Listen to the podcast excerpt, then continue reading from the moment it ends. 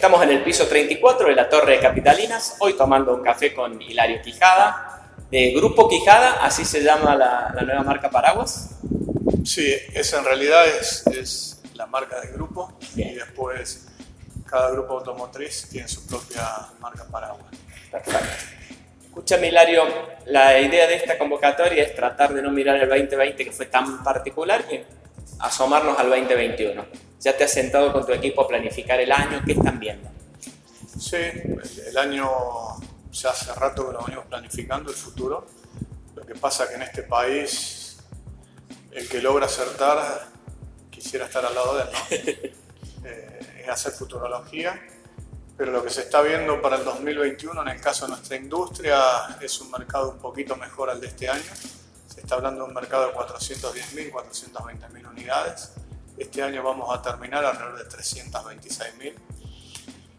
Si lo comparamos con el año pasado, que ya había sido un año flojito, fueron 460.000 unidades. El año que viene se está esperando si llega a haber alguna medida de parte del gobierno, una vez que logre estabilizar todo lo que es la, macroeconomía, se ha presentado un plan 2030 desde la industria, desde todos los actores que participan en esta industria, si el gobierno de alguna de todas esas medidas logra hacer alguna de esas, posiblemente ese número suba un poquito más. Perfecto.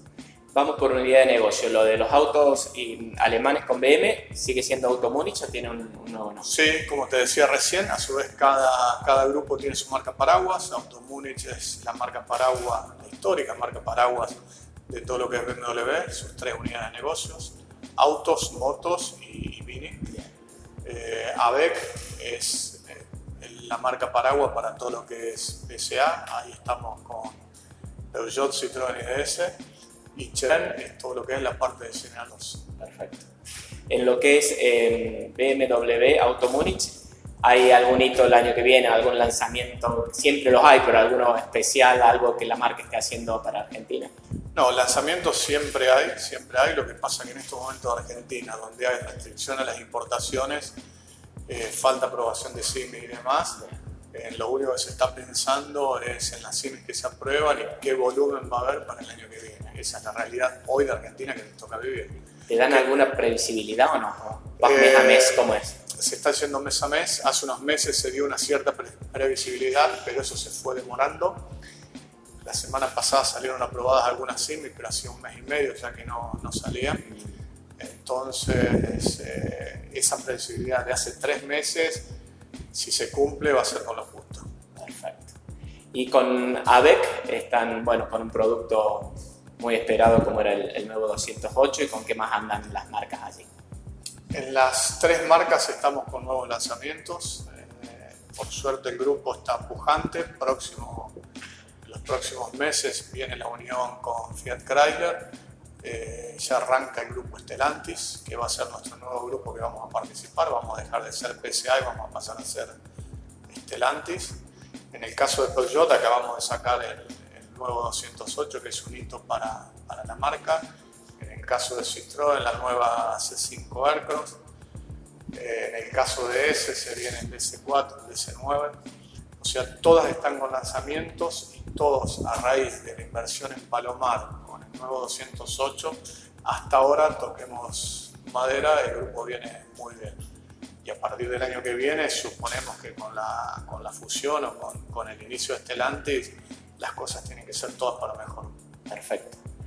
Cuando empezaste a consolidar el grupo de, concesionarios, tenías una tarea, la última vez que nos vimos creo que fue en la presentación de Daniel Castro Barros, eh, tenías la tarea de homogeneizar, generar sinergias, establecer las posibilidades que te daban. ¿Pudiste avanzar en eso? ¿En qué etapa estás en, ese proceso? Sí, eso fue el armado del grupo. Eh, de ahí es que sale la primera pregunta que me hiciste, lo, de, lo del grupo Quijada. Eh, se ha consolidado, la verdad que en ese sentido estamos muy contentos, muy contentos del trabajo que hemos logrado en prácticamente un año, no sé cuándo fue esa reunión que la tuvimos, en qué fecha me decís. Y fue diciembre del 2018. Bueno, un año, Lo que hemos avanzado en un año ha sido impresionante. La verdad que estamos muy contentos. Esta pandemia con el diario del lunes creo que nos aceleró ese proceso, si bien era un proceso que estaba planificado, estábamos trabajando, pero esta nueva modalidad eh, más apoyo en la tecnología nos ha acelerado y la verdad que en ese punto estamos muy contentos. ¿no? Hemos armado unidades de negocios transversales, entonces creo que eso es uno hoy de los secretos que nos permite hacer la expansión que estamos haciendo en este último tiempo. Perfecto. Eh, ¿Vos seguís vinculado al negocio agropecuario? ¿Te fuiste de ahí? No, sí, sí. ¿Seguís vinculado? Ahí lo que soy accionista, nada más. Pero hace rato que me retiré del, del negocio. ¿Pero sabías del negocio, o sea, de, de, la parte técnica del negocio o siempre estuviste medio... Soy ingeniero, ah, es, mi, claro. mis inicios. Eso era, saber, saber distinguir el yuyo colorado. Sí, sí, pero hace 12 años que me retiré totalmente de... Sí, sí, hasta algo, no, sí, algo se claro. Escúchame, y estuve este fin de semana eh, participando ahí del relanzamiento de Pueblo Nativo, donde vos también sos inversionista. ¿Es a título personal, a título no, de empresa? Ahí el, el accionista es Automunix. Ah, Automunix. Es un emprendimiento que viene hace muchísimos años, que ha pasado por montones de crisis y ahora, gracias a Dios, en el último tiempo se pudo terminar de completar. Y con todo lo que está pasando en los últimos meses en el país, tenemos muchas expectativas que eso si se logra abrir, como ya se empezó a abrir ahora el 4 de diciembre, la, la industria, eh, va a ser un éxito. Porque aparte el proyecto está muy bueno, no sé, bueno, vos lo estuviste conociendo. Y no es porque sea nuestro o estemos sí, nosotros ahí, porque en realidad somos uno de los accionistas, somos varios accionistas los que estamos. Me atrevo a decir que en ese segmento es el mejor producto de toda la provincia de Córdoba. Coincido. Y del interior del país, de los mejores, seguro. ¿Cómo imaginas el 2021? ¿Vuelta a los viajes? ¿Vuelta a Alemania? ¿Todavía no lo ves a eso? ¿Qué, qué, algún salón habrá en la, en la, región, en el mundo? ¿Qué piensas? No, hasta ahora todo lo que está viendo es todo virtual.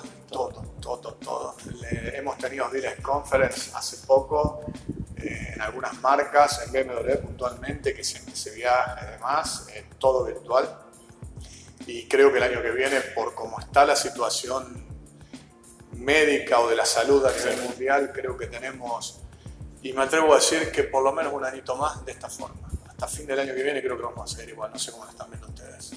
Sí, eh, escuchando mucho a ustedes que por ahí son los que están más cerca de, de, de la línea de frontera en eso. Eh, resumen, un 2021 será mejor que este 2020 porque no puede ser peor, mucho mejor. No, mucho mejor no, porque todavía falta mucho por consolidar en la macroeconomía. O sea, el problema que tiene Argentina es, es la macroeconomía, que eso termina impactando en la sociedad. Hoy el nivel de pobreza que tenemos es de los más altos de la historia. Entonces, hasta que todas esas variables no se comiencen a acomodar, comiencen, no que se acomoden, a acomodar, no puede venir algo mucho mejor para, creo que para ninguna actividad, ¿no? Por hoy las únicas actividades que están florecientes son aquellas que por desgracia tuvieron la suerte que trabajan en algún rubro afín a todo lo que es la atención de la pandemia, son, son los únicos que han marcado una gran diferencia. El resto no hay una actividad en el país que creo que pueda aspirar a tener un año mucho mejor. O sea, siempre el argentino tenemos esperanza, somos optimistas. El emprendedor argentino por naturaleza es optimista. Entonces estamos todos esperando que va a ser un poco mejor que este, que peor que este no puede ser. Lamentablemente el país en los últimos años nos ha sorprendido, ¿no? Eh, con Peugeot eh, hemos desembarcado la semana pasada en Rosario. Eh, esto es un proyecto que lo veníamos trabajando hace mucho tiempo, hace, te diría, más de un año o un año es con el concesionario que era el similar a lo que era. Es lo mismo, compramos la filial de Peugeot Argentino en Rosario. O sea, es lo mismo, la misma inversión, la última que habíamos hecho en Córdoba, que compramos lo que era UPESA, claro. eh, o lo que era la ex Marimón, acá claro. en la avenida Castro Barro. Bueno, compramos lo que era UPESA en, en Rosario. ¿Y a Peugeot le queda alguna todavía manejada? No, pues Argentina tenía cuatro filiales en Argentina y se desprendió las cuatro. Había una Citroën en Buenos Aires, una Peugeot en Buenos Aires, una Peugeot en Córdoba y una Peugeot en Rosario. De las cuatro filiales que se vendieron, nosotros tenemos el, el orgullo y el honor de decir que compramos dos de esas filiales. ¿Por qué digo el, el orgullo y el honor? Porque PSA nos eligió desde un grupo grande de concesionarios que se postularon para esas adquisiciones, entonces la verdad que estamos muy felices. y es una concesionaria del tamaño muy similar a, te diría que son espejos con la de Córdoba. ¿no? Pero ahí también tenés que hacer el proceso de integrar el equipo humano, sistemas y todo, pero ya con una base más desarrollada. Sí, pero todo, todo parte del grupo, todo parte del grupo. Estas áreas transversales que te decía, administración, eh, recursos humanos, marketing, eh, calidad y alguna me estoy olvidando, son todas áreas centrales, entonces cualquiera de las ocho concesionarias integrales que tenemos distribuidas entre Córdoba y Santa Fe, eh, reportan o trabajan junto a esas estructuras centrales. Entonces eso es lo que nos permite ir expandiéndonos. Porque si en cada lugar que te expandís deberías armar estructuras exclusivas, sería imposible, ¿no? Hicimos, tomamos un plantel interesante de gente, tenemos casi 70 personas que hemos tomado que ya venían dentro de la concesionaria. Me, me dabas pie para preguntarte esta última, que es, cuando hiciste la operación acá tuviste muy buen diálogo y muy buena predisposición con el gremio, ¿lo encontraste también allá? Eh, sí, excelente, excelente. Eh, el, el ESMATA es un gremio dialoguista.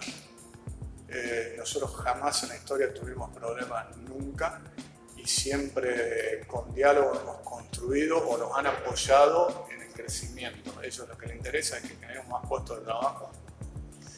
Jamás tuvimos problemas y puntualmente el ESMATA de Rosario con lo que eran las antiguas condiciones de Córdoba tenían un vínculo muy estrecho.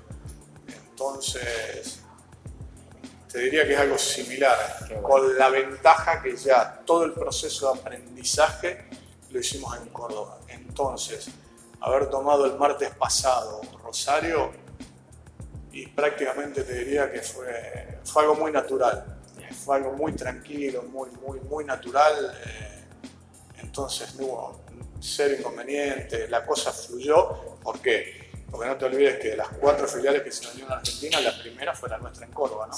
Entonces acá fue toda la escuelita, todo el aprendizaje ocurrió en Córdoba. A partir de ahí, todo lo otro fue mucho más fácil.